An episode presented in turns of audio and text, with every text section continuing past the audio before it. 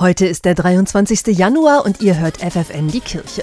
Für Menschen, die kein Dach über dem Kopf haben, ist der Winter die härteste Zeit im Jahr. Mit verschiedenen Angeboten versuchen deshalb Hilfsorganisationen und kirchliche Einrichtungen überall in Niedersachsen ihnen das Leben ein bisschen leichter zu machen.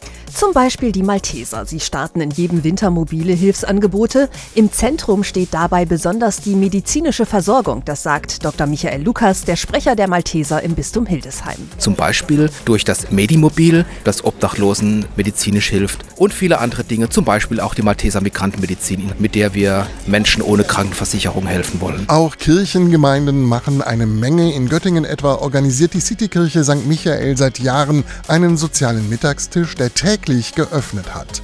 Genauso macht es die Gemeinde Guter Hirt in Hildesheim, das sagt Diakon Andreas Hanzig. Wir kochen 365 Tage im Jahr und äh, da gibt es keine Ausnahme. Aber wichtig sind jetzt gerade in dieser kalten Jahreszeit, dass sie warme Klamotten kriegen und dass es warme Mahlzeit gibt.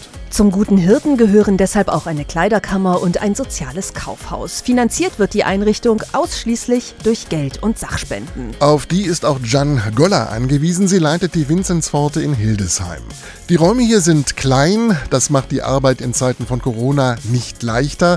Aber mit etwas Improvisation klappt es doch, sagt sie. Im Augenblick ist es so, dass wir ein Frühstücksangebot haben, was aber draußen to go ist. Mittags haben wir dann geöffnet von halb zwölf bis um zwei. Man hat wieder Gemeinschaft, man hat miteinander sitzen und essen und Mensch ärger nicht spielen, erzählen, streiten, lachen, alles zusammen. Denn dass auch wohnungslose Menschen Gemeinschaft erleben können, ist für Jeanne Goller fast genauso wichtig wie Essen und Kleidung. Deshalb will sie die Vinzenzpforte auch unter erschwerten Corona-Bedingungen unbedingt offen halten. Dass man trotzdem gesehen wird, dass man hinkommen darf und dass man überall warme Orte ein gutes Wort bekommt.